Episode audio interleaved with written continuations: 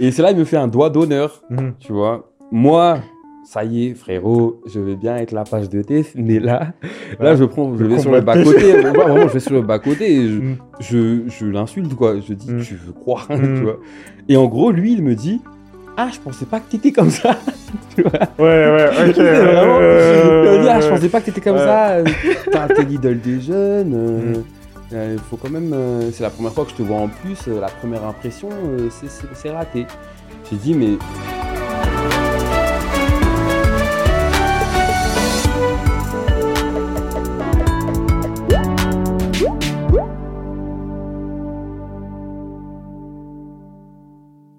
Aujourd'hui, dans Storytown, on est super content ben, d'accueillir celui qu'on ne présente plus, Tiff. Merci d'être avec nous aujourd'hui. Merci à toi de m'avoir invité et présente-moi quand même. Quoi. Alors, tu as été euh, l'un des précurseurs euh, de l'activité de, de créateur de contenu à Madagascar. Si ce n'est pas le premier, tu es sûrement dans, dans le top. Tu es dans le domaine de, depuis euh, 2016, donc ça fait maintenant 7 ans. Ouais. Euh, franchement, bien vu, euh, quelle longévité. hein. Ouais, c'est fou. Euh, alors, pour qu'on puisse mieux comprendre la personne que tu es aujourd'hui, et que l'audience d'ailleurs puisse euh, apprécier euh, notre discussion à sa juste valeur, est-ce que tu peux euh, revenir en arrière et nous raconter un petit peu dans quel environnement toi tu as grandi? Alors moi, j'ai grandi dans un environnement qui était quand même bien. J'ai grandi dans une cité, à Nalamine Cité. Euh, je viens d'une famille qui, est, qui était une famille modeste, quoi. Euh, ça allait bien, mais euh, du coup, j'ai grandi dans une cité où j'avais des amis, où on jouait euh, dans les parcs et tout, et c'était génial. C'était vraiment un environnement qui, aujourd'hui, me manque. Mais c'est cool, parce qu'à l'époque, en fait, vraiment, j'étais insouciant de ce que je faisais. Parfois, ça me manque un peu, mais j'ai pas le choix. Il y a des taxes à payer.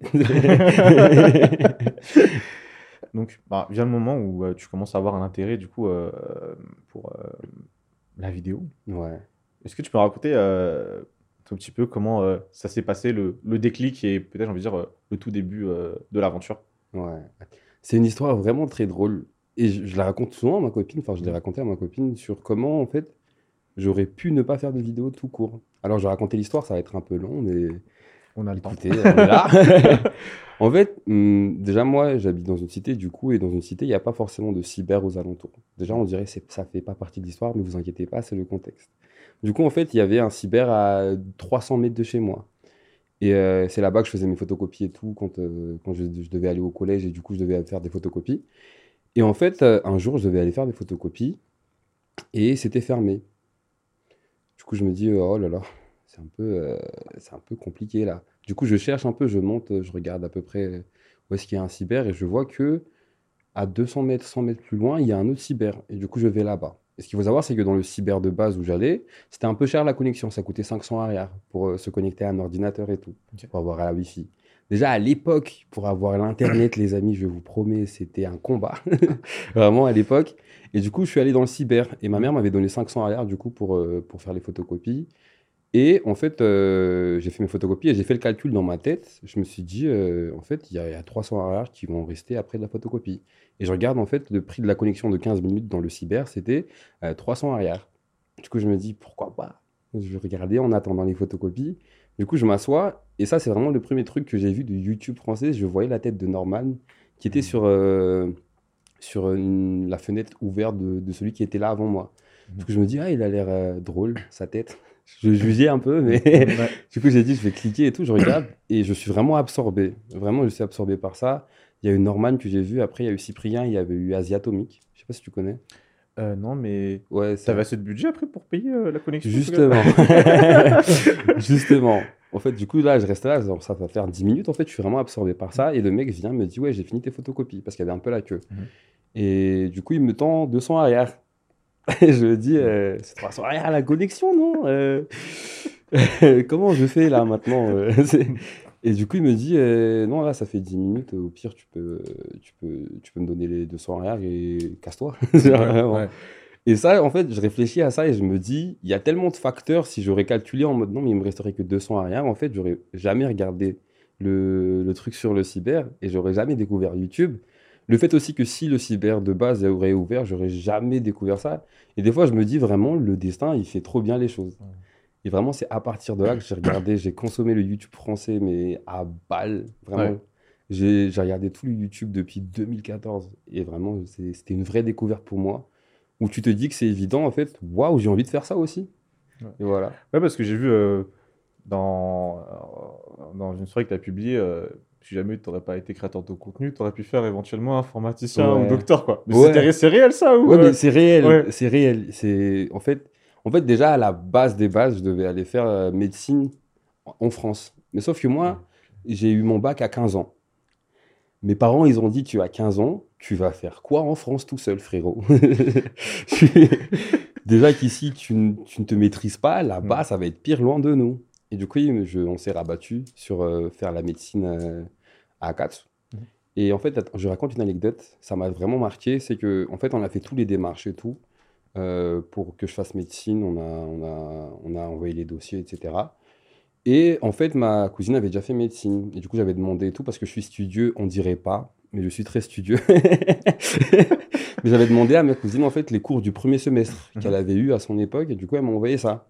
Et en fait, mon père, il a vu un carton comme ça. Il m'a dit, c'est ça le, le premier semestre, tu vois. Mhm. Et mon père, il me prend à part et il me dit, euh, tu veux faire médecine, vraiment? Tu vois? Ouais, il Et a en fait, en question. ça m'a vraiment, euh, ça m'a un peu euh, choqué parce qu'en fait, d'habitude, les parents malgaches, tu leur dis tu veux faire médecine, ils sont là en mode mais, mais frérot, mais fonce. Ouais.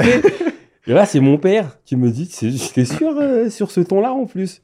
Et je dis ouais, pourquoi? Et il me pose une question et du coup, il me dit est-ce que tu veux vraiment faire ça? Parce que c'est ce que tu veux, c'est genre ça te passionne? Ou c'est juste parce que c'est ce qui va t'ouvrir le plus de portes? Déjà, moi, j'ai 16 j'ai j'ai 15 ans. Je ne vois pas forcément l'aspect philosophique de la chose, mais en gros, je lui dis eh, non, ça va m'ouvrir plus de portes, euh, c'est ce que je veux faire. Mm. Et mon père, écoutez-moi bien, c'est le truc, c'est très émouvant en fait ce qu'il m'a dit. Il m'a dit Moi et ta mère, on a sacrifié tous nos rêves pour que toi tu puisses réaliser les tiens, alors ne passe pas ta vie à faire quelque chose que tu n'aimes pas.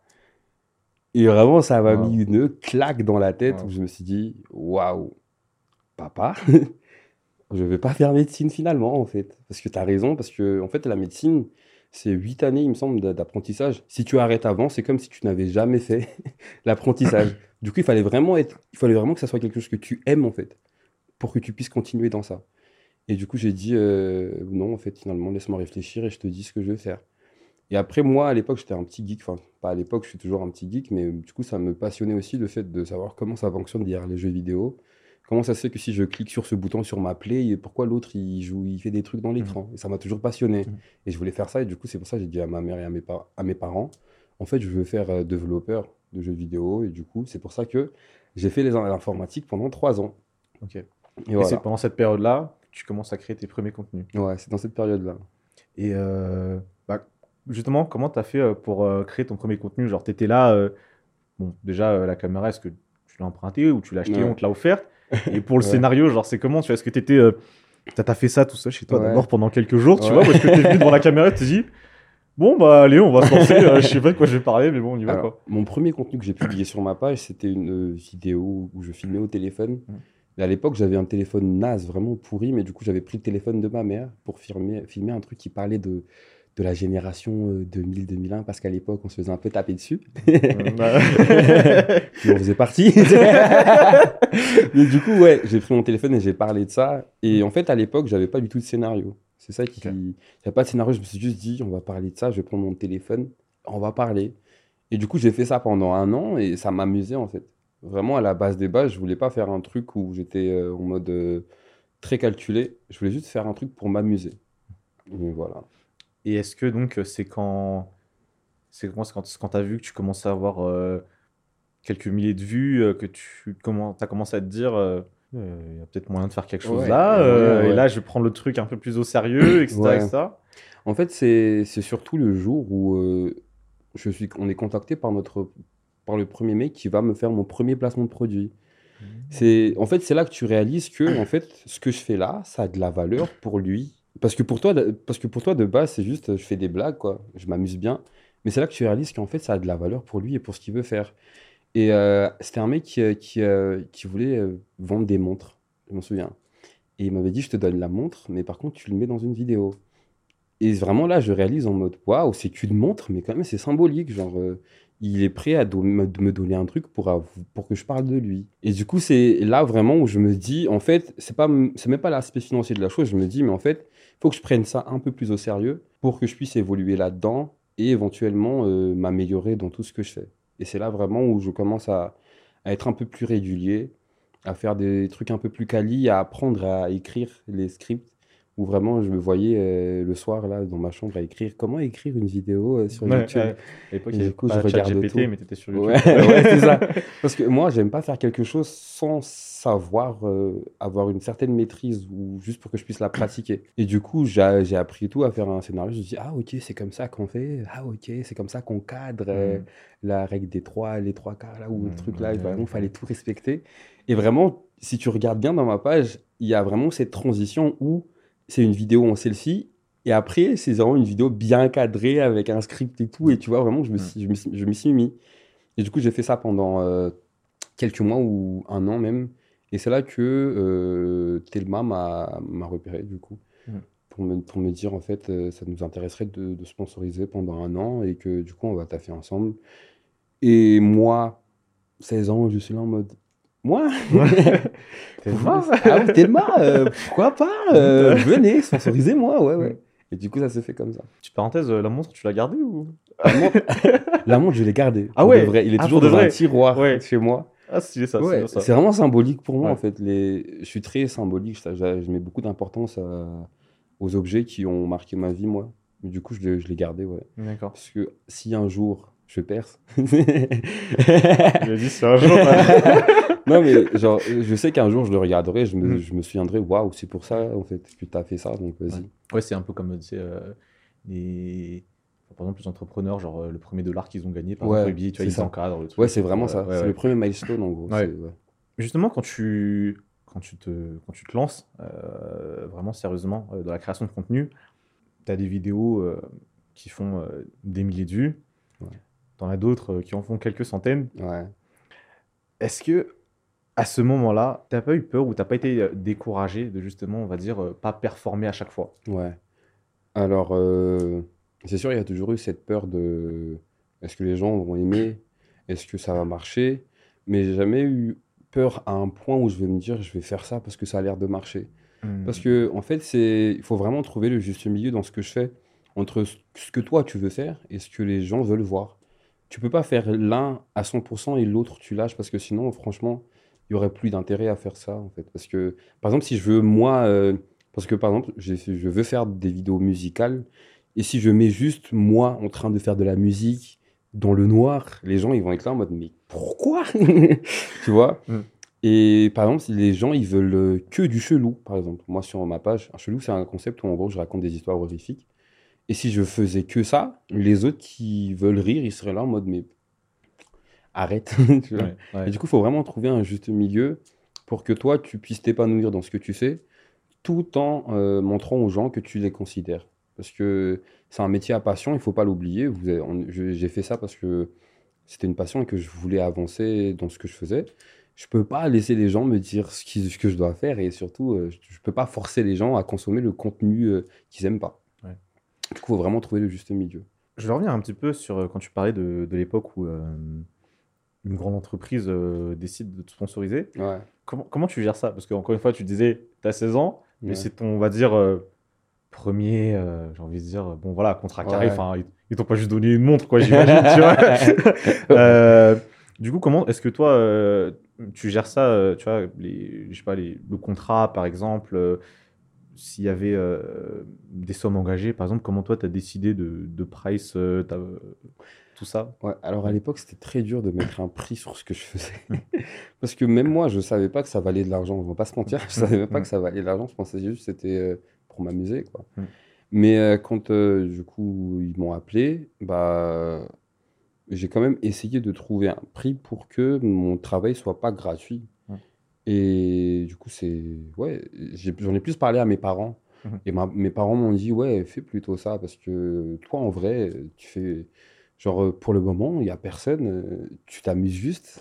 C'est Mhm. que ton temps que tu dois monétiser, en Mhm. gros. Et du coup, ouais, mes parents m'ont beaucoup conseillé sur ça. Et comme dans tout ce que je fais, c'est surtout mes parents, en fait, qui. euh, c'est vraiment des piliers dans ce que je fais. Ouais. Vraiment. Par exemple, une anecdote aussi, quand j'allais acheter euh, ma première caméra, qui est le Canon 80D. En fait, de base, moi, je voulais pas acheter une caméra, je voulais acheter une PlayStation 4. Ok. mon, mon père, il m'a dit, tu es bête. Il m'a vraiment dit, regarde tes vidéos, tu filmes au téléphone, on dirait c'est pas fou. Euh, achète une caméra. C'est là que tu dis, en fait, mais mes parents, ils sont vraiment avec moi dans ce truc-là. Ouais. Et j'ai vraiment de la chance d'avoir eu des parents comme, enfin, d'avoir des parents comme ça. que. Je raconte moi. Ouais. ouais. Et est-ce que c'était suffisant quand même pour, pour, pour vivre euh, ta collaboration avec Telma Je veux dire, à, à ton stade, quand t'as ça va, c'était Ouais. amplement suffisant pendant un an, euh, ça va, t'étais bien Ou est-ce que, euh, voilà, est-ce que par exemple, euh, la question où je veux en venir en fait au final, c'est est-ce que à un moment dans ta carrière de créateur de contenu, tu vois, Ouais. est-ce que tu as dû avoir des, des activités en parallèle, tu vois, pour voilà, Ouais. subvenir à, bah, à tes besoins, tu vois, et voilà. Ouais, alors avec Thelma, bon, je peux pas te dire euh, le contenu du contrat parce que Mm. il n'y a pas encore prescription, les amis, malheureusement. J'aurais tout dit. Mais c'était pas, c'était pas vraiment beaucoup, Mm. même quasiment rien. Mais euh, j'étais quand même content parce que ça allait me donner de. Je travaille avec Thelma, quoi. C'est Mm. quand même un gros step dans ma tête où c'est une grosse entreprise qui me fait confiance pour euh, la promotion de leur offre. Du coup, j'étais très content. Et euh, en ce qui concerne euh, le fait de faire des trucs à côté, non, j'ai jamais fait. En fait, j'ai la chance vraiment de, de pouvoir vivre aujourd'hui de ça. D'ailleurs, j'ai vu la question que tu avais posée à Vania. Vania, c'est pas tout. Non, mais je- j'en rigole, mais c'est vrai, tu vois. Mhm. J'ai, comme tu l'as dit, c'est vraiment une petite poignée qui a cette chance-là. Mhm. Et moi, j'en fais partie et je suis vraiment très content où euh, je peux vivre confortablement de ça et je peux investir, acheter des caméras pour améliorer ce que je fais, m'a- m'acheter des ordinateurs pour que je puisse euh, monter, payer des gens pour, pour qu'ils puissent travailler avec Mhm. moi. Et c'est ça qui est, c'est ça qui est beau, je trouve. Et voilà, je pense euh, c'est une très grande chance et merci Dieu, merci l'univers. quoi. Et est-ce que euh, pendant euh, un certain nombre d'années, est-ce que du coup, euh, tu prends, on va dire, toutes les possibilités de partenariat, de sponsoring qui viennent à toi Ou est-ce que tu es quand même relativement sélectif, tu vois, dans, en- bah, avec les gens avec qui tu bosses Ouais, je suis assez sélectif quand même parce Ouais. que, en fait, aujourd'hui, il y a des entreprises qui euh, comprennent l'importance déjà de travailler avec des créateurs de Mhm. contenu, mais ne comprennent pas encore l'importance de l'univers du créateur. Mhm. C'est-à-dire que si par exemple, je dis n'importe quoi, s'il y a un mec, qui, une grande enseigne qui veut me donner un ordinateur, il va me dire non, pose juste avec et dis comme ça dans la vidéo, ouais, c'est bien. Tu vois? Dis c'est bien et c'est tout. Genre, il va, et si jamais tu lui dis non, mais en fait, comme ça, c'est mieux, il va te dire Mhm. non, non, c'est comme ça que je veux. Et euh, du coup, c'est pour ça que c'est. euh, je suis très sélectif dans ce que je fais parce que Mhm. je veux. En fait, je veux que quand je fais un partenariat avec une marque, je veux pas que ça soit la marque qui vienne sponsoriser la vidéo. Je veux vraiment que ça soit un partenariat où la marque vient dans mon monde et je l'intègre à mon monde de, de création. Mhm. Et je trouve que vraiment, l'un- les rares qui ont compris ça, pour moi, c'est Tap Tap Sound et Okalou, Mhm. qui vraiment, ils me donnent carte blanche à chaque fois quand je travaille avec eux, et c'est ce que je trouve génial. Et du coup, c'est pour ça que je suis sélectif, parce que moi aussi, j'ai une direction artistique que je veux respecter. Parce que entre une vidéo où, euh, par exemple, je fais des placements de produits et que je l'insère bien, si après je fais directement une vidéo en mode ouais, sinon vous connaissez la marque, euh, tu vois, Ouais, ouais, il y, a, ouais, il y a- il y a quand même une direction artistique à regarder. Et surtout, Mm. en fait, il faut pas l'oublier, les gens regardent pas mes vidéos pour regarder des pubs. C'est ça qu'il faut pas oublier. Ils sont surtout là pour s'amuser, pour passer un bon moment. Mhm. Du coup, je dois faire de mon mieux pour que déjà le placement de produit les intéresse et surtout Mhm. pour que ça ne les dérange pas. Mhm. Et en fait, il y a certaines marques, malheureusement, qui comprennent pas ça. Et du coup, je dois être très sélectif là-dessus. Je vais me permettre de poser la question. Dis-moi. Parce que du coup, euh, j'imagine que, que ce soit dans tes DM ou quand tu fais des stories, euh, Ouais. ils sont grave nombreux à la poser. Ouais. Euh, bon, j'ai vu dans donc, une des stories que, auxquelles tu as répondu en blaguant qui disait c'est 5 milliards le prix, le prix de gros. Euh, moi, je voulais savoir aujourd'hui, c'est quoi euh, l'offre de thé? Genre, elle est, elle est pricée comment? Et c'est quel facteur qui influence sur, euh, sur le montant final qui. Déjà, il y a le, le facteur l'équipe que je paye. Je pense que tu comprends très bien parce que tu es avec une équipe. Il y a des... En fait, avec moi aujourd'hui, sur chaque tournage, il y a six personnes que je dois payer. Euh, sur chaque tournage, déjà, il y a ma chargée de production. C'est elle qui, en gros, gère le tournage, qui me dit Ouais, après ça, on fait ça. Il y a mon auteur et mon co-réalisateur qui est avec moi. euh, que je dois payer. Il y a les deux cadreurs images que je dois payer à chaque fois. Et surtout, il y a le déplacement, il y a les locations, il y a le montage, la post-production, la pré-production. Et du coup, c'est avec ça que on essaie de pricer le tout, en gros. Et euh, voilà, c'est comme ça, en tout cas, que j'ai essayé au début, parce que forcément, avec Aaron en parle. Je pense que tu connais, on a voulu justement donner un certain prix à ce qu'on fait, parce que il y a aussi la couverture médiatique qu'on offre, en fait. Parce que, genre, je vais pas mentir, il y a quand même une centaine de milliers de personnes qui regardent nos vidéos et qui sont des prospects potentiels à des entreprises. Ça ne coûte pas rien, tu vois. Parce que, du coup, c'est ça. Et surtout, ce qui est génial, en fait, avec les créateurs de contenu, c'est que si tu payes un placement de produit, tu sais très bien comment, comment ça avance, en fait. On peut pas te mentir, on peut pas te dire, ouais, ça a grave marché alors que ça a fait 2000 vues. Hmm. Tu vois? Mhm. Contrairement aux médias traditionnels ou euh, sur la télé, par exemple, à chaque fois que tu vas demander comment ça s'est passé, ouais, ouais, ils ont regardé. Ouais. Tu peux pas vérifier, genre. euh, Ouais. Mais aujourd'hui, avec les créateurs de contenu, tu peux regarder, ça fait combien de vues, qui, qui en a parlé dans les commentaires, qu'est-ce que les gens en pensent dans les commentaires? Et ça, forcément, ça a un certain prix. Mhm. Et du coup, c'est comme ça qu'on a, j'ai- on a tarifié, en gros, notre activité pour pouvoir se pro- professionnaliser et agrandir notre équipe toujours. Ouais. Et aujourd'hui, pour que toi, tu puisses, euh, on va dire, euh, bon, vivre déjà, évidemment, mais aussi, euh, comme tu disais, euh, investir et tout ça, genre, est-ce que toi, il, il te faudrait idéalement, évidemment, j'imagine le maximum, mais au moins combien de, de vidéos faites en partenariat avec des, des entreprises, du coup, qui, qui payent pour tes services? Alors, moi en ce moment, je suis, euh, je suis en partenariat avec TapTapSound. Et du coup, je fais environ deux vidéos par mois pour en gros euh, être bien. Ouais. Je suis bien, ok. Ouais. Mais ouais, du coup, je dois faire des vidéos. Et surtout, euh, c'est pas que je, c'est pas que je peux pas en faire plus. Mhm. Mais en gros, les deux, c'est vraiment le juste milieu entre être régulier et être bon dans son contenu. Parce que, comme à l'époque de Telma, si je fais quatre vidéos par euh, mois, franchement, waouh. Tu fais plus quoi. Ouais, je, vraiment, je fais plus. Genre, je pense que même toi, tu comprends, tu vois. Là, justement, il y a des invités, mais imagine-toi, moi, à chaque fois, je dois créer un truc dans ma tête pour que, Ouais, ouais, et ensuite le réaliser. Et du coup, deux vidéos, je trouve, c'est bien. Et c'est le juste milieu que j'ai trouvé, en tout cas. Alors moi, je voulais parler d'un un sujet aussi euh, qui, euh, que tu as déjà évoqué, mais que je trouve très intéressant, surtout euh, par rapport ben, voilà, euh, au pays, au contexte, à l'environnement Ouais. dans, le- dans lequel on est. Euh, c'est la langue que tu choisis dans tes vidéos. Ouais. Euh, alors oui, bah, pour ceux qui ne le savent pas, hein, il y a certaines des langues qui sont en malgache, certaines des, euh, certaines des vidéos pardon, qui sont en malgache, certaines en français. Oui. Sachant que les premières, les premières vidéos étaient uniquement en français. Déjà, qu'est-ce qui t'a poussé à du coup bah, opter aussi pour un malgache dans tes vidéos au tout début? Au tout début, Ouais. pour la langue française, tu veux dire? Euh, Non, Ou- non, non, euh, je veux dire, euh, qu'est-ce qui a fait que à un moment, euh, donc tu faisais que tes vidéos en français, et à un Ah. moment tu t'es dit, ok, je vais switcher un petit peu, je vais quand même faire du contenu En en malgache. Ouais. Ouais, c'était surtout pour m'ouvrir à mon pays parce que, en fait, mine de rien, on va pas se mentir, quand tu fais des vidéos en malgache à Madagascar, ça fait plus de statistiques déjà.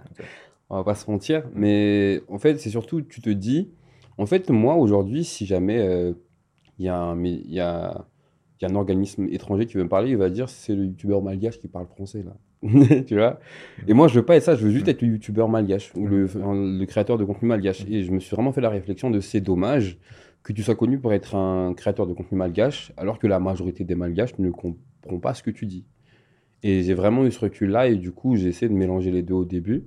Après, là, en ce moment, je transite vraiment vers le malgache. Mhm. J'essaie de vraiment développer ma communauté en malgache parce que je trouve que on est tellement drôle, les gars. Les commentaires, c'est tellement drôle en malgache et tout. Mais bien sûr, je délaisse pas le français, c'est pour ça que je fais chelou, etc. Ouais. Parce que chelou, c'est toujours en français et ça le restera d'ailleurs. Mais euh, du coup, ouais, j'ai vraiment transité pour ça, pour me dire, c'est quand même mon pays, on est là pour, euh, pour faire montrer malgache et surtout pour montrer que notre île a du talent, donc il faut, il faut parler notre langue. Voilà. Miskin, on est en train de faire la discussion en français. Il t'en a besoin, Non, mais c'est vrai. ouais, ouais. Et euh, au, au début, toi, comment tu, tu l'as vécu justement le fait qu'on on te dise euh, ouais, tu fais pas cette vidéo euh, en malgache par exemple et tout. euh, Est-ce que ça t'a pris à... tu l'as pris vraiment à cœur, tu vois, genre en mode Ouais. ça fait mal quand même et Ouais. tout, tu vois. Et aujourd'hui, quand tu vois ce genre de commentaires, ça se passe comment? On va dire, est-ce que tu passes au-dessus juste et c'est bon ou ça pique toujours. En fait, à l'époque, je vous donne le contexte, je suis un petit garçon de, de 16 ans qui parle en français et tous les commentaires, c'est t'es la casse, vois? T'es la casse, fais dans le français. Et en fait, toi, tu te dis vraiment. En fait, ça m'a vraiment touché à un moment parce que je me suis dit, en fait, vous regardez même pas ce que je fais. Ce que vous faites, c'est. Vous comprenez pas mon contenu, tout ce que vous. C'est juste la forme que vous détestez et vous dites que je veux. C'est pas fou. Et en fait, qu'importe même ce que vous- Ce que ce qu'on aurait pu me dire, euh, à 17 ans, on te dit un truc négatif, tu le prends personnellement. Il n'y a pas d'autre moyen de réagir, je le, prends je le prenais vraiment personnellement. Et du coup, vraiment, j'ai, à c'est- à un moment donné, j'ai vraiment pris la grosse tête. Ça, je. je sais pas, mais je, je frissonne quand je regarde cette vidéo. Mais en gros, je fais une vidéo où je dis en fait, les gars, il n'y a pas que des Malgaches qui regardent ma vidéo. Il y a aussi des Français, en fait. euh, ça y est, laissez-moi parler, tu vois. J'essayais de justifier le fait que. En fait, j'osais pas dire que, en fait, mes influences à moi, c'était surtout des youtubeurs français. J'ai grandi dans une culture très francophone où tout ce que j'écoutais, c'était français. Tout ce que je voyais, c'était en français. Du coup, je n'osais pas dire ça parce qu'à l'époque, quand même, il faut, il faut le dire, on- la majorité des Malgaches ont du mal avec le français, Mm. suite euh, du coup au passif qu'on a eu avec euh, Mm, la mm. France. Mais du coup, bah, les gens ont du mal. Et du coup, moi, j'osais pas afficher le fait que c'était surtout ça mon influence et Mm. ça. Et du coup, je l'ai vraiment très mal expliqué, mais voilà. Aujourd'hui, en fait, je l'assume que genre, j'ai grandi avec du rap français plus qu'avec du rap malgache parce que Mm. franchement, c'est ce qui me touchait le plus. Et aujourd'hui, si je revois ce genre de commentaires, bah, je dis oui. T'as raison, ouais. T'as Ouais. raison, quoi. Et, mais est-ce que à l'époque, pour toi, personnellement, euh, la langue malgache, est-ce que c'était un, un éventuel frein Ou pas du tout Je veux dire, en termes de, tu sais, euh, est-ce que tu étais autant à l'aise avec le malgache euh, qu'avec le français Ouais. euh, à l'oral? Alors, euh, non, justement, non. À l'époque, Mm. j'étais beaucoup plus à l'aise en français parce Mm. que il y a certaines vannes que j'arrive pas à retranscrire en malgache que j'imagine en, que j'imagine en français. Parce qu'en fait, avant, même si avant je faisais des vidéos en malgache à, à quelques moments, Mhm. ce que je faisais, c'est que j'écrivais en français et je, et je traduisais en malgache après. Tu vois? Et du coup, il y a certaines vannes où vraiment tu te dis quoi? Genre, pas, ça n'a pas de sens. Et du coup, c'est comme ça que du coup, je, je voyais la langue malgache. Mais c'était même pas non plus un, un frein, Mhm. comme, euh, comme tu l'as dit, mais j'étais plus en mode. euh, j'étais plus, j'avais plus mes aises avec Ouais. la langue française, en fait. Ouais, donc de faire un sujet de mindset, en gros. Ouais. Aujourd'hui, donc quand tu fais des vidéos en, en malgache, j'ai envie de dire, à l'origine même, quand tu, quand tu écris le scénario et tout, tu penses directement en malgache, quoi. Ou est-ce que tu penses encore d'abord encore en français, tu vois Aujourd'hui tu- Ouais, aujourd'hui. Non, aujourd'hui, je suis beaucoup plus. euh, bah, du coup, directement en Direct malgache. malgache, ok, ouais. Mais en fait, le souci, c'est qu'à l'époque, je, je grandis vraiment dans un environnement francophone où je bosse dans un lycée français où euh, tout ce que j'entends à longueur de journée, c'est le français. Euh, forcément, toi, tu peux pas, euh, comment dire, avoir certains vo- vocabulaires français, tout comme tu maîtrises la- le, le vocabulaire malgache. Ouais. Du coup, c'est pour ça euh, j'étais beaucoup plus à l'aise avec le français. Je dis la même chose avec différentes phrases, mais s'il vous plaît, je stresse. Alors, bah, une de tes passions aussi, c'est la musique. ouais, Oui, bon, on va dire que j'ai fait le stalker. J'ai aussi vu, donc, du coup, dans la série de story que tu avais posté, ouais, que tu avais du mal à choisir entre vidéo euh, et musique si tu devais choisir. ouais. Euh, bon, la majorité de tes chansons euh, ont quand même un côté, euh, j'ai envie de dire, à la fois romantique, mélancolique. Ouais. Voilà, pour pas dire triste. question, c'est ça a inspiré de ta vie personnelle, les sons que Ouais. t'écris? C'est vrai, ma fille personnelle, Ouais, je pleure chaque soir. Est-ce que, du coup, j'imagine que c'est un peu euh, comme une forme de thérapie pour toi? Ouais, c'est Ouais. c'est une, c'est une vraie thérapie. En fait, bon, vous allez tous me juger là, mais il faut pas. En fait, je vois un psy depuis, euh, depuis, que je suis jeune, mais du coup, parce que moi, en fait, dé- déjà, je sais faire passer ce message aux jeunes qui vont regarder. La santé mentale, c'est très important. Il faut vraiment en prendre soin plus que la santé physique. C'est le plus important. Et du coup, moi, j'ai compris ça euh, très tôt. Et en gros, moi, ma thérapie, ma thérapeute, elle m'avait dit, euh, si jamais tu, tu te sens mal vis-à-vis de quelque chose, essaie de l'écrire. C'est une vraie thérapie que euh, les professionnels vous conseillent d'écrire comment vous vous sentez, comment et tout. Et en fait, en 2020, bah, je découvre euh, déjà certains artistes qui m'inspirent vraiment. Et du coup, je me dis, waouh, c'est beau là ce qu'ils racontent. C'est vraiment une... En fait, de base, moi, je voyais la musique vraiment juste comme de la musique où tu écoutais, tu t'ambiançais. Mais j'ai découvert certains artistes qui vraiment, à travers leur album, te transmet une histoire, te raconte une histoire. Et du coup, moi, je me suis dit, c'est vraiment ce que je veux faire si je veux faire de la musique. Et du coup, euh, euh, je vais pas faire le mec mélancolique, mais en gros, mes mots, je les transcris en écrit. et c'est comme ça que je fais mes chansons. Et euh, je trouve que c'est tellement plus beau, en fait, quand, c'est, euh, quand, c'est, euh, quand tu prends tes blessures à toi pour, pour réparer ceux des autres. Je trouve que c'est très beau. Donc c'est pour ça, du coup, tout est un peu triste et je trouve qu'il y a un peu de beauté dans la tristesse où c'est le seul sentiment commun que tout le monde peut avoir. Genre, y a des gens qui n'ont jamais connu le bonheur, mais il y a des gens qui connaissent la tristesse tous les jours et je pense que là-dedans, tu peux rallier les gens pour dire que ça va. Mm. J'imagine que donc, enfin, euh, c'est euh, des, des histoires d'amour qui en majorité euh, ont Ouais. inspiré tes sons. Est-ce qu'il y a aussi d'autres, tu penses, euh, j'ai envie de dire, euh, une douleur ou en tout cas des choses que tu as vécues sur lesquelles tu penses tu pourrais, euh, tu pourrais chanter autre que éventuellement Ouais. les blessures par rapport à Il y l'amour en a beaucoup, mais en fait, moi, déjà, je suis quelqu'un de très introverti. C'est-à-dire que l'amour, en fait, c'est un truc qui touche beaucoup de gens. Du coup, j'ose en parler parce que tout le monde les connaît. En gros, c'est euh, quelque chose de très précis que je vis, mais que tout le monde connaît. Par contre, moi, ce qui, euh, on va dire, mais d'autres aspects personnels sur, euh, qui m'ont touché, je pourrais en parler, mais je sais que ce serait vraiment me livrer, en fait, à ceux qui m'écoutent. Et pour un introverti, je vais pas te mentir, je suis là en mode, flemme.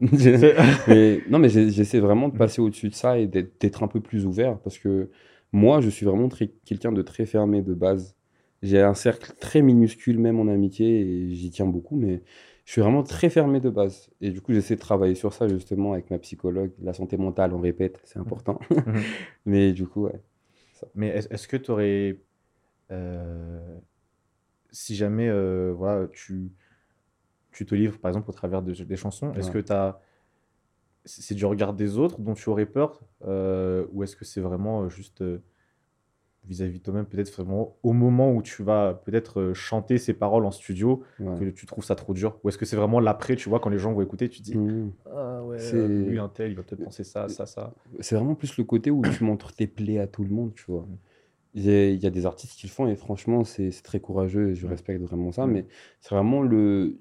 Vraiment, tu, tu te mets à nu devant les gens et tu te dis, ouais, voilà, j'ai mal ici, j'ai mal comme ça. Et c'est vraiment plus ce côté-là où je me dis, tu vas te livrer à 100% et non, garde-en quand même un peu pour toi, tu vois. Ouais, ouais. Et c'est ce que j'essaie de, de balancer un peu, mais j'aurais pas du, je sais que j'aurais pas du mal à écrire sur ça, mais à le montrer et à le publier, c'est là où je pourrais un peu bloquer, avoir ce débat avec moi de peut-être que ça peut aider quelqu'un d'autre, ou si, si ça aide juste quel- un, un autre, un seul mec. Qui écoute et qui comprend ce que tu racontes, c'est déjà bien, mais je suis plus en mode non, mais ça se trouve, euh, personne va comprendre, tu Ouais. vois. Ouais, puis du coup, ouais, ça te met dans une position, j'ai envie de dire, de vulnérabilité, Ouais, c'est euh, ouais, le mot que je cherchais, c'est la vulnérabilité. C'est vraiment ça. Bah, D'ailleurs, euh, par rapport à, à, à l'amour, euh, quand on est une personnalité euh, aussi suivie que toi, comment est-ce qu'on vit euh, ces relations Aussi bien, euh, bon, quand ça va mal et que, bon, voilà. Euh, bah, surtout quand ça va mal, en fait, Ouais. qu'il faut se séparer, quoi, tu vois, genre, Ouais. c'est comment de vivre ça au... Ah, voilà, enfin, j'ai envie de dire... t'es- quand même t'es un people, tu vois, donc du Ouais. coup les gens, bah, ils regardent, tu vois, ce qui se passe, et ils sont là, et chacun, j'imagine, a, a son avis sur la chose, même s'ils connaissent pas forcément grand-chose à Ouais. l'histoire, tu vois. Comment, toi, tu, tu ça, enfin, comment t'as as vécu ça Alors, en fait, au début, moi, justement, je réalise pas du tout le fait que, comme tu le disais, je réalisais pas du tout que j'étais suivi par beaucoup de gens. Du coup, moi, je pensais que, en fait, euh, bah, je partageais, euh, j'affichais ma, mon ex à l'époque, comme Mhm. j'affichais tout, comme Mhm. tout le monde le fait, quoi. mhm, Mais en fait, il y a le facteur, justement, où je suis très suivi. Et du coup, les gens sont vraiment, euh, comment dire, intéressés, en fait, par, par ce que je vis. Et moi, je réalisais, je réalisais pas ça à l'époque. Mais du coup, ça se fait justement au moment où, euh, où on se sépare. C'est vraiment là que je réalise que, en fait, Il y a beaucoup de gens qui sont intéressés par ta vie amoureuse. Où euh, il y a des moments où vraiment je sors de chez moi, il y a, doit avoir une dizaine de personnes qui me demandent dans toute ma journée, hein, même dizaine, vingtaine, qui me disent Elle est où ta meuf? Elle est où ta meuf? Et c'est vraiment des trucs comme ça, tu vois, où c'est là vraiment où je réalise que, en fait, j'aurais peut-être pas dû autant afficher mon couple euh, que, comme je fait. Et du coup, euh, même jusqu'à aujourd'hui, hein, franchement, on m'associe toujours avec cette personne, avec mon ex, du coup. Et euh, c'est très dur, en fait, de, surtout de dé- déjà détacher le fait de détacher l'appellation c'est l'ex de T, tu vois. C'est très compliqué, et surtout, je veux pas que ça colle à, ça colle à la peau de quelqu'un, genre, je veux pas de ça. Et en fait, c'est là que tu réalises qu'il faut vraiment séparer euh, cette vie-là et ta vie personnelle. Genre, vraiment, il faut savoir le faire. si tu le fais pas, tu n'auras plus du tout de, de jardin ou de, un peu de, de vie privée, quoi. C'est ça. Mais est-ce que tu penses en faisant ça, c'est plutôt elle que tu protèges ou plutôt toi, tu vois? Waouh, c'est une vraie question, ça. Euh, je pense que je nous protège tous les deux avec ma, ma copine de maintenant, du coup. Parce que déjà, de un, en fait, j'ai vu ce que, euh, ce que les abonnés ont fait à mon ex et surtout, tu vois, parce que j'ai fait une vidéo sur la rupture. Mhm. Et du coup, les abonnés, forcément, ils sont curieux. Ils, ils envoient des messages. Qu'est-ce que tu as fait à tes... tu vois? Ah oui. Ouais, Ok, je- tu vois, ouais, tu vois ok. vraiment pour, euh, pour que ça, en- ça en arrive là et je veux vraiment la protéger de ça déjà. Et surtout, en fait, je veux pas que euh, moi, je veux pas que moi je sois obligé de, de montrer ma vie privée pour que les gens puissent s'intéresser à moi. Parce que c'est très, c'est très compliqué de gérer ça en fait. De, surtout quand euh, en fait tu montres aux gens en mode euh, elle, c'est la personne de ma vie, et après tu l'enlèves. les gens, forcément, ils sont là en mode elle est où Ouais. euh, Un Ouais, truc comme ça. Et surtout, les gens sont très curieux parce que toi, forcément, les gens ont de la proximité avec, euh, avec les créateurs de contenu, ça, je pense, euh, tout le monde le sait. Les gens se permettent, ça fait vraiment de dire des choses très bizarres et c'est des trucs comme ça qui m'ont vraiment touché lors de ma rupture. Mais du coup, euh, ouais, aujourd'hui, j'essaie vraiment, j'essaie vraiment de séparer les deux, même si parfois c'est compliqué. Mais euh, j'essaie vraiment de séparer les deux. Du coup, parce que je protège vraiment en fait les gens qui sont dans, dans ma vie privée, que ça soit ma sœur, mes parents, j'essaie vraiment de pas les montrer parce que aujourd'hui Facebook est méchant, vraiment. Facebook Ouais. est très méchant. Ouais. En une seule image, il peut avoir un mème. on va en parler pendant deux, deux, deux semaines Mhm. et on va se moquer de, de la personne pendant tout le temps, tu vois. Mhm. Et surtout, j'ai eu peur de ça parce que, en fait, des fois, invité des gens dans mes vidéos. Les gens se permettaient de faire des remarques sur leur physique, de faire des vannes, des trucs comme ça. Et en fait, il y a eu vraiment ce côté-là à un moment donné de mes abonnés qui, euh, en gros, étaient un peu trop fanatiques de moi, tu vois. Genre, par exemple, à, à des moments, je faisais des sites avec Aaron, les gens disaient non, mais on préfère Tef, des trucs comme ça, tu vois. Et en fait, justement, on avait, fait, on avait mis les choses au clair avec nos abonnés en mode non, mais on est potes en fait, euh, arrêtez. Hmm. Arrêtez de, de m'insulter quand je me ferai des trucs avec lui et arrêtez de l'insulter quand il fait des trucs avec moi. Et du coup, c'est ça le, le souci avec, euh, avec la, la- le, le- fait d'avoir une grande communauté. C'est bien, mais il y, a- il y a toujours un revers quelque part. Et euh, est-ce que, justement, tout à l'heure, tu disais que, que ce soit donc, du coup, la personne que tu fréquentes, en gros, à, Ouais. à un instant T dans ta vie, Ouais. elle a effectivement donc euh, cette, cette étiquette, euh, bon, je mets des grosses guillemets, bien Ouais. sûr, euh, de euh, ah, euh, c'est euh, la copine Tiff, par exemple, tu vois. Est-ce que c'est un problème pour justement euh, rebondir et pouvoir sortir de ton ancienne relation et être aujourd'hui dans une relation euh, avec euh, euh, la fille avec qui tu es aujourd'hui? Est-ce que tu vois, c'était dur le fait de se dire, euh, bah déjà, bon, je sais pas comment ta copine aujourd'hui le vit, le fait qu'il y a quelqu'un d'autre qui soit étiqueté euh, quelque part, euh, Ouais. j'ai envie de dire avec des grosses guillemets encore une fois, Ouais. euh, elle a été dans la vie de. Ouais. Est-ce qu'aujourd'hui, tu trouves que c'est. comment dire Est-ce que toi, ça t'a fait peur, en fait, en gros, de te dire que tu vas embarquer, j'ai envie de dire, une autre personne dans le bateau et sûrement, je mets des grosses guillemets encore une fois, euh, elle sera peut-être non exposée, mais elle sera, euh, voilà, elle sera reliée à toi. Ouais. Euh, bon, on espère évidemment que ça va bien se passer, tu Ouais, vois. ouais. Mais euh, est-ce que c'était, ça t'a fait peur à un moment, tu vois, avant de te réengager dans une relation sérieuse? Genre Ouais. le fait que, voilà. Ouais, ça fait toujours peur parce que Ouah, ça va être très profond, assoyez-vous. parce que, en fait, euh, déjà, le fait que. Moi, en fait, on a beaucoup profité de moi déjà dans ma vie, surtout de mon image. Pas profiter. je commençais à réfléchir, je euh, ça va. Non, surtout de mon image, tu vois, où Mhm. euh, on veut. je- les gens veulent que je m'affiche avec eux pour que Mhm. eux, les gens puissent les voir et s'abonner à eux. Mhm. Et moi, en fait, sur, ma, sur cette relation-là, du coup, vu que j'avais déjà toutes ces, toutes ces appréhensions-là, je me disais, quand même, BG. euh, Genre, en fait, c'était déjà, déjà de un, parce que j'avais peur de ça, et de deux, c'était vraiment pour la protéger, elle, justement, parce que je veux pas qu'elle ait cette étiquette, tu vois.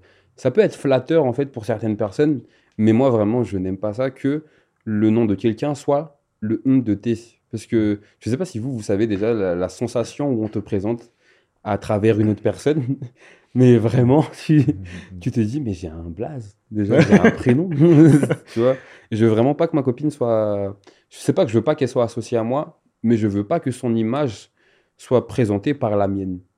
Et du coup, c'est pour ça. Ta dernière chanson, euh, c'est euh. Ouais. Euh, bon, c'est- ça dire à peu près un an. Ouais. Euh, ben, c'est pour quand le... la prochaine chanson ou euh, je sais pas, le, le prochain EP Ah, Alors, le prochain EP, alors je sais pas si ça va bugger ou pas, mais normalement, ça sort demain. Ah Ok, bon.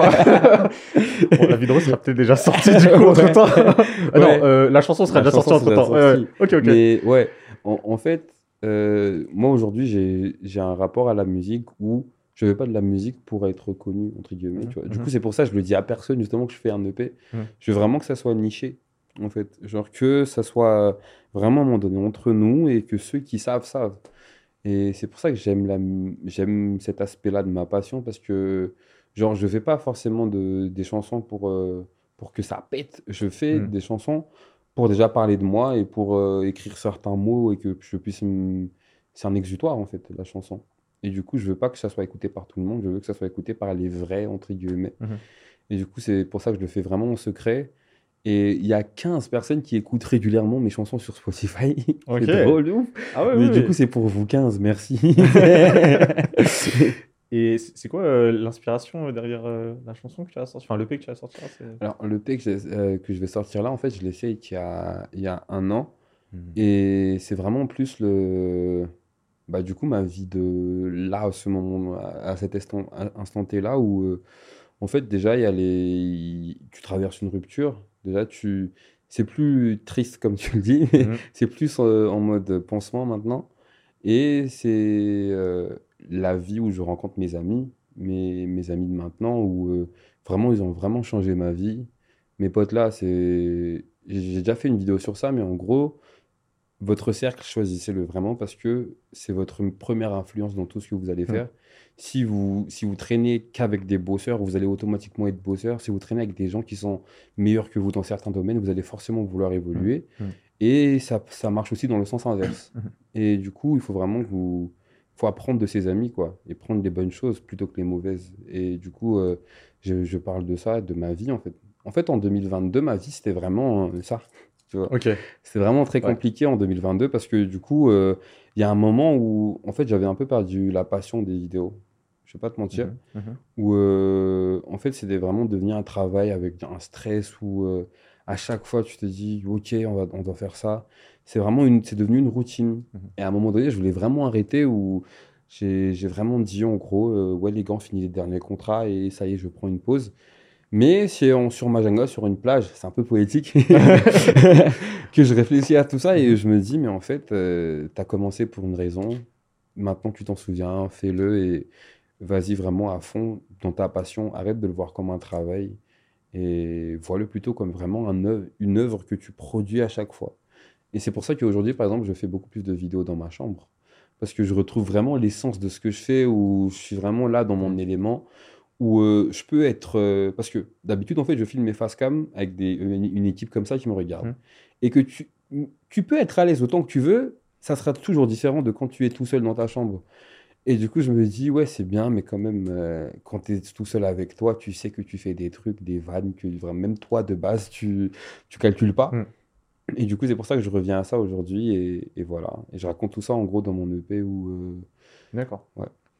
Et euh, est-ce que toi, tu envisages éventuellement, du coup, enfin, de, par exemple, faire euh, des, bah, bah, des vidéos euh, en partenariat, mais dans ta chambre, du coup? Genre, c'est c'est envisageable ça, tu vois? Ou est-ce qu'il faut qu'à chaque fois, du coup, quand c'est des vidéos avec des partenariats, que tu déploies des gros moyens, tu vois, et que tu Ouais. sois en extérieur et tout Non, ça? si, quand même, parce que, euh, en gros, moi, ce que je trouve toujours un terrain d'entente avec les marques. Parce que Ah, cool. si forcément, si une marque elle me dit, je, on veut que tu sautes d'un avion, je vais pas dire, ma chambre, c'est bien. je Ouais, veux pas ouais, dire ça, forcément. Mais il faut toujours trouver un terrain d'entente. Et aujourd'hui, en tout cas, Tap Tap Sound le comprend. J'en ai... En fait, Tap Tap Sound, on dirait que c'est un sponsor euh, lambda, mais c'est vraiment des gens qui croient en ce qu'on fait et qui nous parlent. Ouais. Et du coup, en fait, c'est vraiment, je, je voulais vraiment retrouver l'essence de ce que je faisais, où euh, c'est vraiment moi dans ma chambre qui écrit, qui, qui fait tout, vraiment. Là, vraiment, sur les dernières vidéos, là, c'est moi qui fais tout. Et je retrouve vraiment la, la flamme de l'époque où j'étais Ah. là en mode, waouh, j'aime trop ça, vraiment où je mets mes perruques et je suis là en Ouais, mode, ouais. Ouais, tu vois.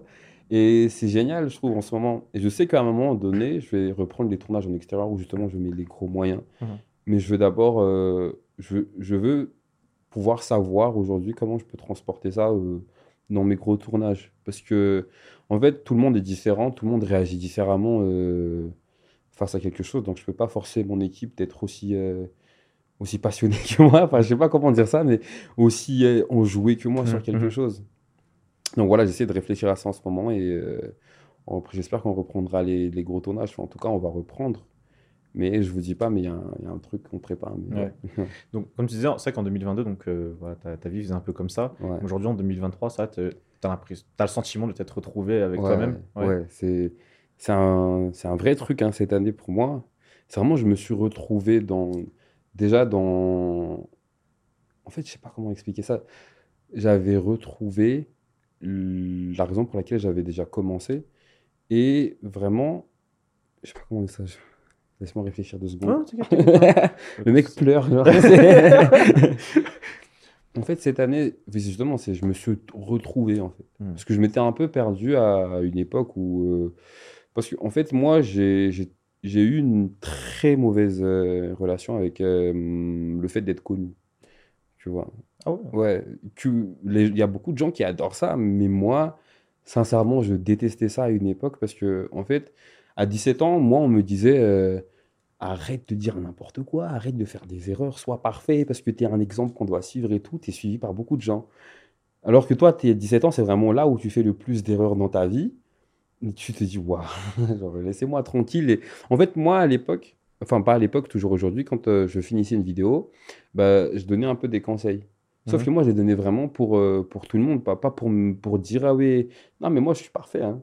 Et du coup, les gens voyaient- me voyaient vraiment comme le petit garçon parfait, avec la cravate et tout. Et je détestais vraiment cette image que j'avais parce que, genre, en fait, moi, je veux pas que les gens me perçoivent comme euh, un mec parfait ou qui, qui comprend ce qu'il faut faire dans la vie. Je veux que vous me voyez comme un gamin de 20 ans qui galère tout autant que vous, mais qui juste comprend certaines choses et j'essaie de le faire comprendre. Et du coup, j'ai vraiment détesté cette image-là. Et c'est pour ça, justement, à l'époque, je sortais pas du tout de chez moi. Parce que j'avais, je sais pas du tout, on dirait que j'avais développé un- une sorte d'anxiété sociale face à ça, Mhm, où on allait toujours me dire, ah, c'est le petit gars qui parle, des trucs comme ça. Ouais. Et vraiment, je détestais sortir et tout, vraiment pour te dire. Je sors, pour, quand mes potes me disaient, on va atteindre la waterfront, je disais, Mhm. je reste chez moi, la famille, euh, c'est ciao. tu vois. Ouais, ouais. Et du coup, je détestais vraiment ça. Mais en fait, cette année, euh, je me suis vraiment fait la réflexion de. En fait, toute ta vie, toi, tu n'as jamais profité du fait que, en fait, mon ref, tu es quand même un peu connu Mm. dans, dans ton pays. Accepte-le, c'est mieux de l'accepter et que les gens, de toute façon, tu vas jamais dire aux gens, si un mec te juge et que tu dis non, mais je suis pas comme ça, c'est pas pour autant qu'il va arrêter de te juger. Et du coup, Mm. j'ai accepté ça. Et aujourd'hui, je suis beaucoup plus épanoui dans ce que je fais. C'est le Mm. mot que je cherchais. Et euh, c'est pour ça, du coup, que vraiment, je retrouve l'essence et je suis très épanoui. Voilà.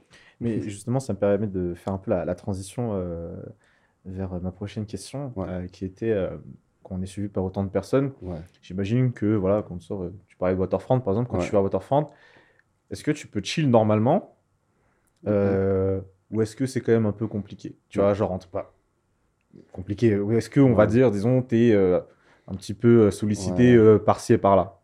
Alors, il y a des moments où ça va, tu vois, parce que Mhm. à Tana Waterfront, il n'y a pas qu'un seul type, une seule type- un seul type de personne. Je ne parle pas français, excusez-moi. genre, il- des fois, il y a genre des, des gens comme de mon âge qui comprennent justement le fait qu'il veut pas qu'on, veut peut-être pas qu'on le dérange. Il y, a des, il y a des fois des vieux qui me regardent juste normalement, des trucs comme ça. Mais parfois, il y a des lycéens ou des collégiens, et à chaque fois que je rentre, on me- ils sont tous là à me regarder en mode C'était vous, c'est comment? Et il y a même une fois où il y a eu toute une classe qui est venue. J'étais en train de manger, hein. ils étaient tous venus d'un coup.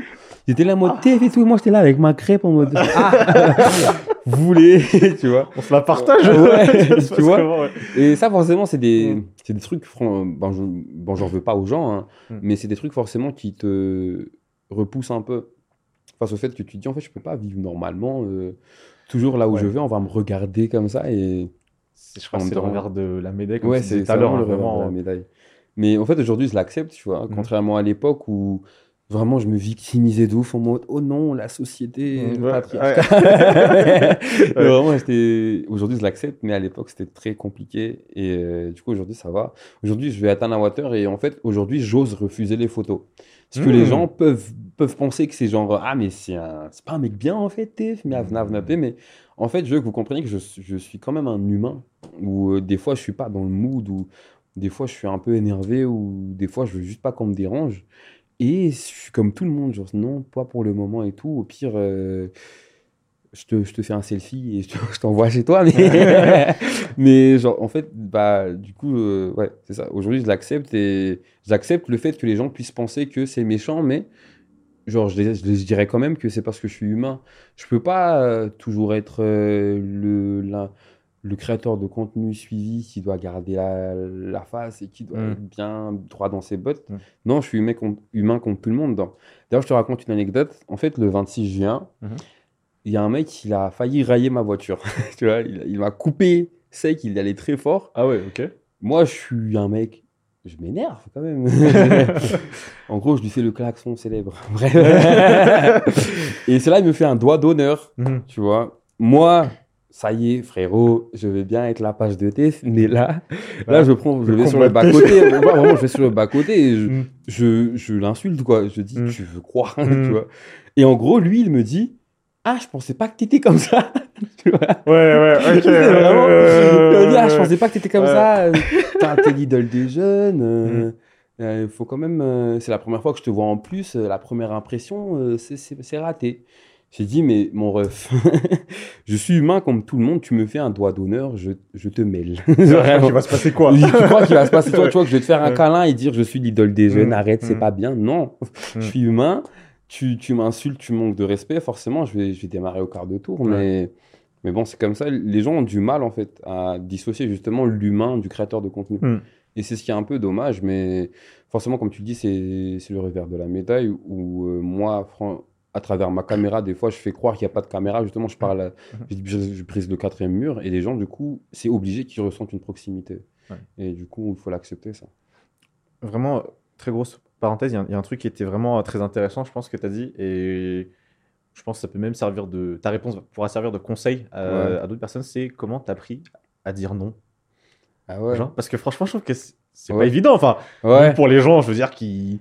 enfin, euh, lambda, genre, euh, voilà, même si t'as pas plein de followers, tu vois, dans la vie de tous les jours, euh, parfois, j'ai l'impression, je sais pas si c'est culturel ou pas, mais Ouais. c'est difficile de dire non quand même. Toi, Ouais. comment t'as fait pour passer le cap et... En fait, c'est vraiment, il faut juste qu'on a, vous acceptiez. Déjà, il faut que vous pensiez à vous en premier. Ça, c'est un truc que tu tu peux pas dire non si tu penses aux autres.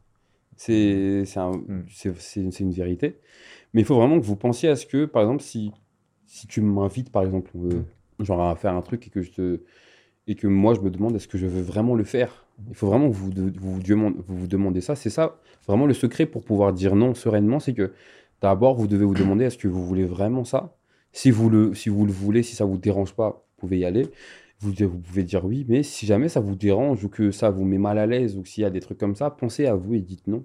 C'est vraiment ça. C'est vraiment ce pas-là, du coup, que je comprends qui est un peu compliqué, mais vous devez accepter le fait que, de toute façon, les noms, euh, ça peut vexer, mais il y a des gens qui comprennent. Hmm. Parce que tu peux pas dire à quelqu'un, ouais, je te dis non, mais te vexe pas. Non, y a- Ouais. ils vont toujours se vexer. mais ouais. il faut que tu acceptes que, ouais, du coup, c'est vexé, mais je pense à moi avant tout, et c'est comme ça. Parce que, comme je l'ai dit, la santé mentale, c'est très important. Si je me laisse toujours faire, en fait, à un moment donné, je vais plus du tout penser à ce que moi je veux et je vais me délaisser. Mm. Et ça serait dommage, parce que c'est les gens me suivent parce que je suis moi, justement, pas parce que je me, je, me, je me laisse faire. Je reviens du coup sur le fil de ma pensée, Ouais, euh, où tu parlais justement de cet épisode où euh, voilà, tu t'es Ouais. un peu. euh, voilà, quand t'as des marots quart de tour, comme tu dis. Bon, il y a un concept, j'imagine que tu l'as vu aux. États-Unis, tu vois, où tu vois, pendant un temps, il y avait pas mal de, de créateurs de contenu, influenceurs, streamers, tout ce que tu veux, qui organisaient des combats. Ouais. Ah ouais, Tu vois, genre. pas, Paul, ouais, voilà, exactement. Euh, Est-ce que tu penses un truc euh, qui pourrait se faire, Ramada euh, Genre comme, Comme ça, ça juste comme ça. Non, mais je veux dire, euh, comme ça, euh, à chaud, tu vois. Est-ce que tu penses que c'est un truc. euh, Euh, franchement, faut jamais dire jamais, mais je pense pas. En fait, je- si, je pense que ça peut se faire, mais mais en fait là-bas, c'est vraiment le bif, c'est vraiment un truc dans leur culture. en mode, euh, quand il y a un bif entre deux personnalités, c'est vraiment l'événement du siècle. Mhm. Et alors qu'ici, les gens vont dire, les gens vont plus rentrer dans la bataille et dire en mode Naruto, je me l'a été.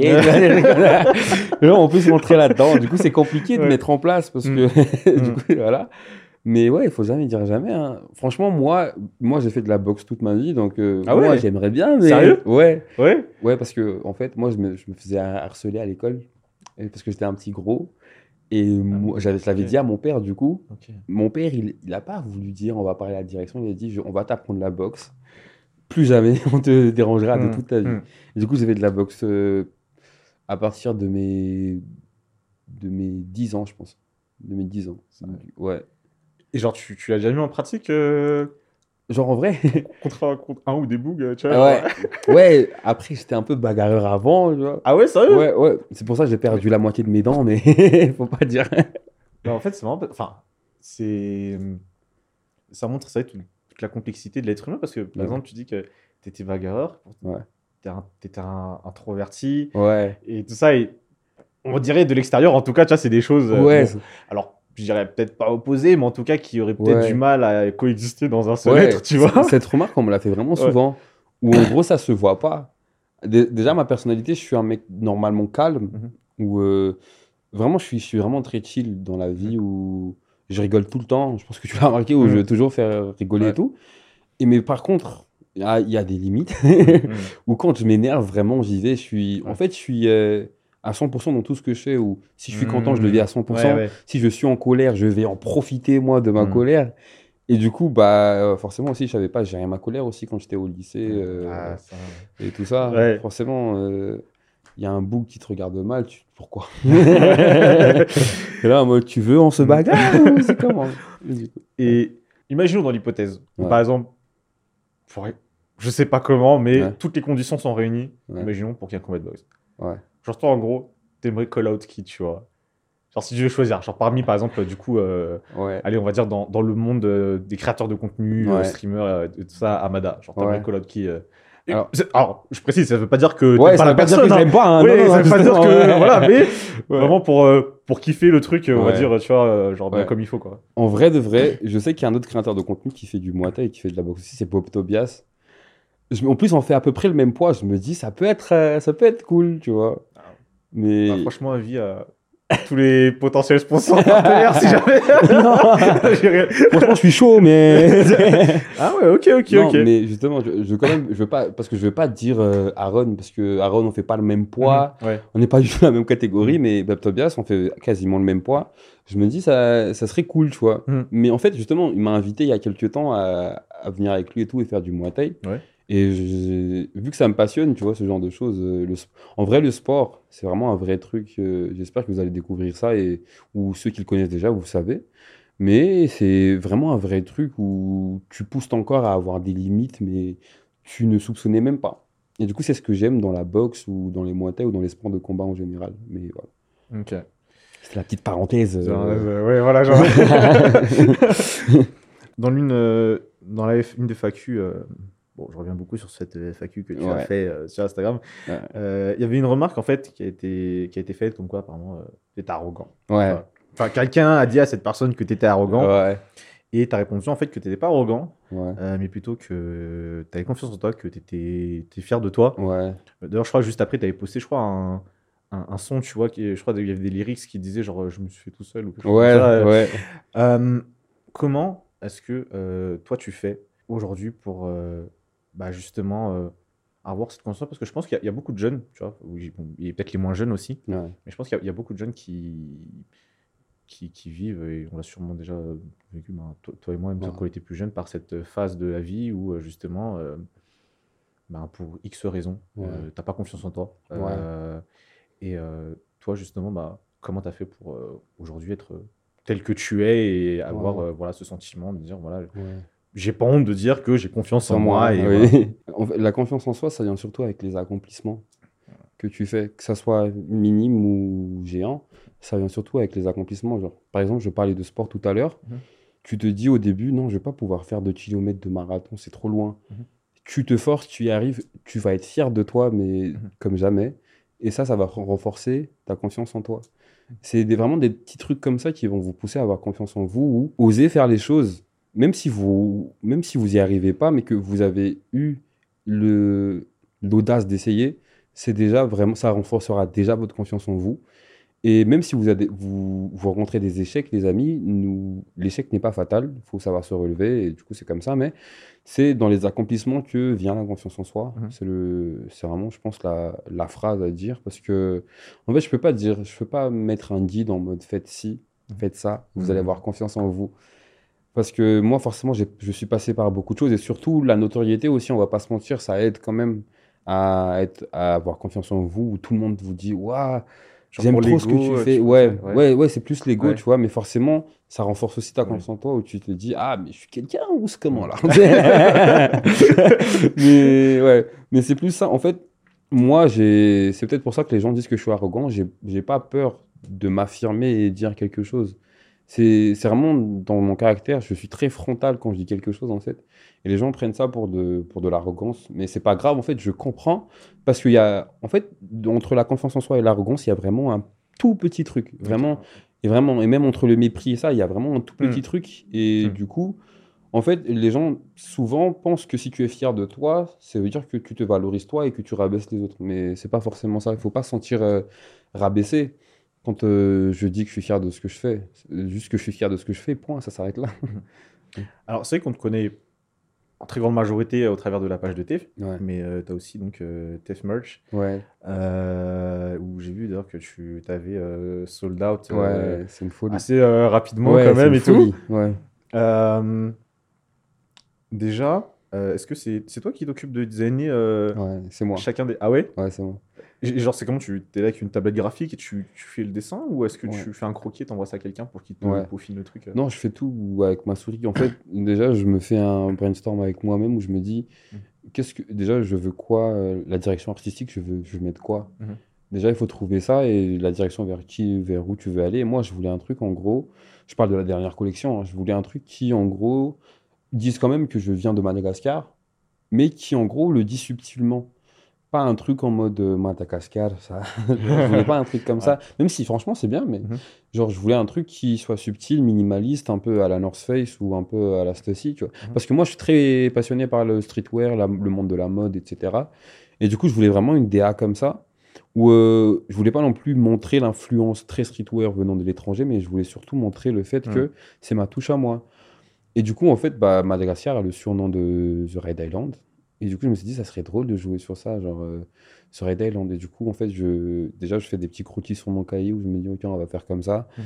Après, j'essaie de chercher des polices. Si jamais vraiment je trouve pas de police qui m'intéresse, genre la police, c'est les polices d'écriture, hein, pas les flics. Ouais. c'est là le mec cherche la police, genre. Cherche les problèmes. mais ouais, du coup, si jamais je trouve pas, c'est là que je Mhm. design moi-même, mais j'ai jamais eu à faire ça jusqu'ici.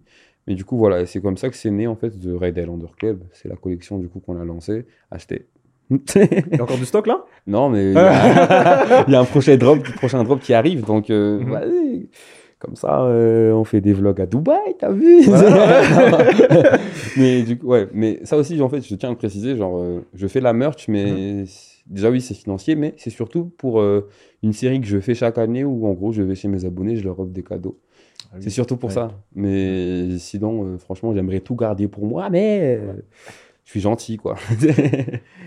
Et bah, d'ailleurs, euh, une, autre, euh, une autre activité euh, qui porte une part, ton nom, c'est Tefi Industrie. ouais. Déjà, bon, parce que évidemment, on, on est allé voir du coup sur la page Insta, c'est Ouais. que on a l'impression en tout cas que tu es un peu moins actif euh, qu'avec euh, les, les autres pages que tu, que tu gères. Donc euh, peut-être, est-ce que tu pourrais euh, bah, nous partager peut-être l'objectif déjà de, de cette Ouais. boîte et euh, où est-ce que tu en es par rapport à ça Ouais. aujourd'hui Alors, TF Industries, c'est juste. on a juste créé l'Insta, en fait, pour que les abonnés puissent nous contacter. C'était pas vraiment pour, euh, tu vois, justement, faire une page pour euh, la boîte, mais. Et voilà. Mais en fait, TF Industries, pour vous, pour vous expliquer, les amis, c'est ma boîte de production où il y a les équipes techniques, il y a mon chargé de prod et il y a l'auteur, en gros, qui travaille à plein temps avec moi. Et du coup, je voulais donner un nom à tout ça et surtout, euh, on va pas les faire travailler au black. Il fallait bien déclarer l'entreprise à un moment donné. Voilà. enfin, euh, faites pas des trucs au black, les amis. Le fisc va vous manger. Quand ils arrivent. euh, ouais, faut pas. Mais du coup, ouais, Mhm. je voulais, euh, je voulais surtout en fait concrétiser ça. Le fait de me dire que, et surtout, ça rassure vraiment les entreprises avec qui je travaille. Le fait de dire, mais waouh, le ref, il a une boîte de production. Genre. Ouais. Et du coup, c'est pour ça que du coup, on l'a fait. Et euh, ouais, c'est le nom de mon équipe. Et, Et exclusivement focus sur euh, tes projets à toi? Ou est-ce qu'ils taffent éventuellement? Enfin, est-ce que TF Industries ouais. bosse sur d'autres trucs euh, Non, c'est surtout sur mes projets à moi. Peut-être que plus tard, euh, on produira d'autres contenus pour d'autres personnes, mais pour le moment, c'est plus sur moi que ça se focalise. Alors, euh, on arrive sur la fin de notre discussion. J'aurais euh, peut-être eu une dernière question, c'est éventuellement, euh, ou du coup, à part le son, on sait qu'entre le temps que cette vidéo sorte, euh, sera Ouais. déjà sorti. Ouais. Euh, genre, ce serait quoi pour toi tes, tes envies, en tout cas? Je suis en train de dire que tu es déjà en train de bosser dessus, mais vraiment tes envies à toi perso pour cette année 2023, c'est genre quoi le, le gros projet, tu vois, ou le gros truc, vraiment Ouais. gros kiff que tu aimerais te faire et que tu aimerais éventuellement concrétiser? Ouais, j'ai écrit, j'ai écrit une histoire que j'aimerais vraiment réaliser en tant que court métrage et je veux vraiment avoir un, un approche très, euh, très, très cinématographique sur le, le truc, mais en gros, c'est une histoire d'amour. Voilà. Ouais. Ça- On revient aux Mais- sources. hein. ouais, toujours, mais le truc, c'est que c'est, c'est pas axé humour, tu vois. Mhm. Euh, contrairement au, par exemple, au court-métrage de Harold en parle, où c'est très humo- humoristique. Bah, moi, je suis totalement sorti de mon monde où je voulais Mhm. faire euh, un truc vraiment qui. En fait, je voulais vraiment tester ma plume sur un film et sur comment je suis, comment je suis au dialogue, comment je suis à l'histoire, comment je suis euh, pour créer un suspense, etc. Et je voulais vraiment me tester sur ça. Et du coup, je l'ai écrit, hein, donc du coup, je l'annonce ici, mais je veux vraiment en fait réaliser un, un court métrage sur ça. Et on est déjà en discussion avec beaucoup de gens. Peut-être que ça va se faire, peut-être pas. Bon, euh, peut-être que ça va sortir en 2030 comme, euh, comme, euh, en 2000 comme cette année, mais en tout cas, je, je fais de mon mieux pour euh, réussir à faire, ça, à faire ça parce que le cinéma, ça me passionne tout autant. Le monde du cinéma, c'est vraiment un monde à part entier où euh, vraiment chaque. Tu te dis que un cadreur, c'est un, un travail facile, mais tu regardes sur les tournages, ils subissent des trucs, les mecs. ouais, et c'est surtout, genre, euh, tu réalises qu'en fait, réalisateur, par exemple, moi, je pensais qu'un réalisateur, c'est juste un mec qui s'assoyait là et qui disait, ouais, toi, mets-toi Mm. là-bas, et c'est tout. Mais en fait, un réalisateur, c'est vraiment sa vision qui retranscrit, il, il retranscrit à l'écran. Et c'est très intéressant parce qu'il y a un savoir-faire, il y a, il y a, il y a aussi des, des innovations qui arrivent, il y a des techniques de réalisation qui sont toujours là et c'est très intéressant. Et du coup, c'est pour ça que je voulais vraiment respecter en gros ce- cette démarche-là de Mhm. court métrage. Ça sera un court métrage et du coup, euh, je vais vraiment faire les choses bien. Wow. Et voilà. Et surtout, je vais donner un truc. Je... Si je fais un court métrage, je veux que les gens se disent Ok, c'est Tef quand il fait un court métrage. Parce que je veux pas que je veux pas publier une vidéo euh, Facebook au cinéma en fait. Ok. Ça, c'est un choix personnel, mais Ok, du coup, ouais, ouais. ouais. Bah écoute, franchement, euh, merci. Merci hein, pour, euh, pour cette discussion. J'espère que voilà, ça pourra vraiment en impacter ou en inspirer au moins un parmi ceux qui regardent cette émission. Et bah écoute, je te souhaite vraiment euh, bah, un max de succès. Bon, euh, le succès, euh, je crois que tu le connais déjà, mais en tout cas, voilà, que tu puisses continuer à concrétiser tout ce que tu envisages de faire et vraiment bon courage pour la suite. Ouais, merci beaucoup de m'avoir invité. Et, bah, croyez en vos rêves, les gens. hein. Il y a trois ans, on aurait dit, tu m'aurais dit, tu vas faire des blagues pour vivre. J'aurais dit, comment ça? Mais croyez en vos rêves et travaillez dur pour arriver là où vous voulez être.